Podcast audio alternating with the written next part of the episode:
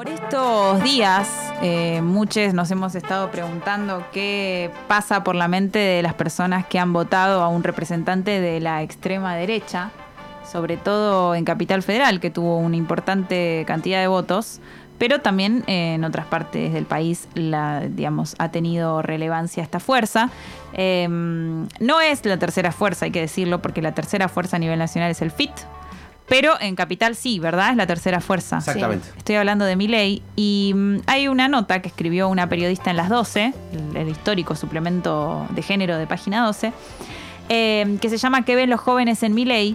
Y su bajada es la pista de los incels. Los incels, ustedes saben que son, o si no lo saben, se los vamos a contar rápidamente. Esta, estos pibes que se identifican con esta movida de célibes involuntarios, ¿no? Pibes que tienen la teoría de que ellos no pueden coger porque las mujeres somos malas y ellos tienen algo que hace que no nos agraden ellos y entonces ponen eh, en las feministas un gran odio, un enorme odio porque consideran que por culpa nuestra, que cada vez hacemos que estén más empoderadas las mujeres, menos ellos pueden eh, perder la virginidad, podemos decir. Podemos. Pero sí es Que si están en voluntario. el Minecraft.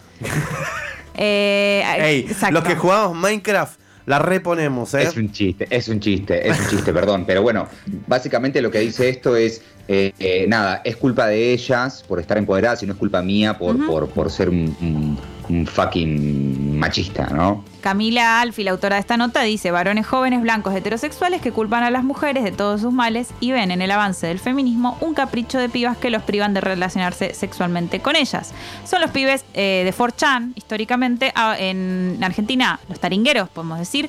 Eh, obviamente que no es que a Milei lo votaron solo estos pibes, la relación no es lineal, ella no lo dice tampoco que sea lineal, pero sí hay un componente de pibes, de varones hipermisóginos, hiperenojados con nosotras que se están volviendo cada vez más poderosos porque tienen a un representante que es la tercera fuerza en la ciudad más importante en términos eh, demográficos, de población. eh, bueno, podemos decir que en realidad el distrito electoral más importante es provincia, no voy a ser tan porteña, pero la ciudad de Buenos Aires tiene muchísimo peso, es la capital del país.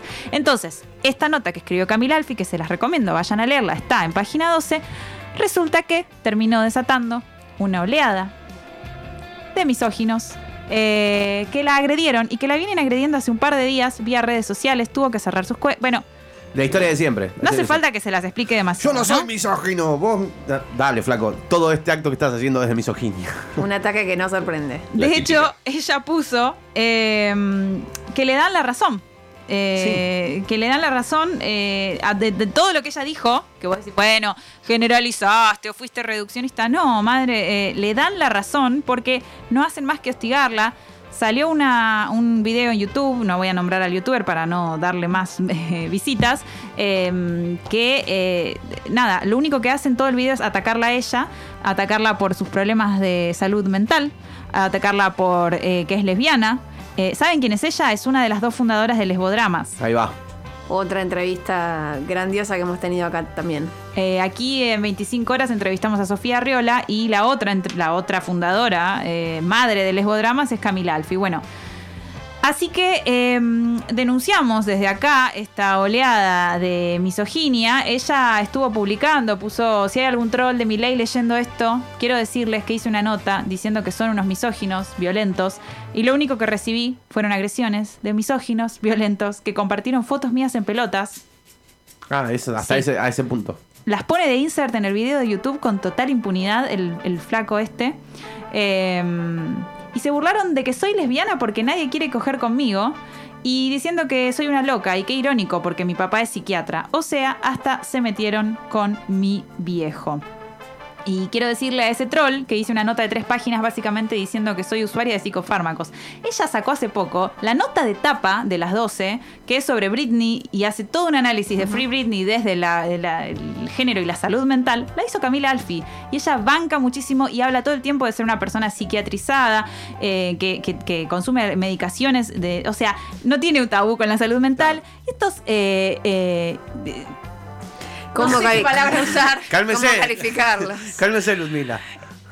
Nos mandó una captura de pantalla que tiene 427 solicitudes de seguimiento de Nikos, eh, Martus y Tinchis que eh, la están agrediendo eh, por redes. Así que desde acá, por un lado, expresar, por supuesto, la solidaridad y el acompañamiento, eh, porque 25 horas es un medio eh, comprometido con estas causas y porque es una colega, eh, pero además, bueno, denunciar, porque esto, esto ya, ya no podemos decir, no, no hables, que le das entidad, no basta. O sea, esto está sucediendo y necesitamos presentar resistencia. Sí, porque si no pa- parece como que nada, no, no aparece. Esto no, no, no sucede, ¿no? Tipo, si no lo ponemos sobre la mesa, esto queda quizá en aquellos usuarios de Twitter y fue y ya está. Y quizá aquella persona que nos puede estar con la suerte de escuchar hoy, o que está viendo, no sé, otro medio de comunicación, nada, tiene la posibilidad de poder conocer estas situaciones, que las periodistas que tienen posicionamientos políticos que pueden llegar a, a contrariar muchas posturas de derecha, tienen estas consecuencias. O sea, no es gratis. No claro, y es y gratis. viste que los libertarios se llenan la boca hablando de libertad. De libertad. y de libertad de expresión es de lo que más hablan.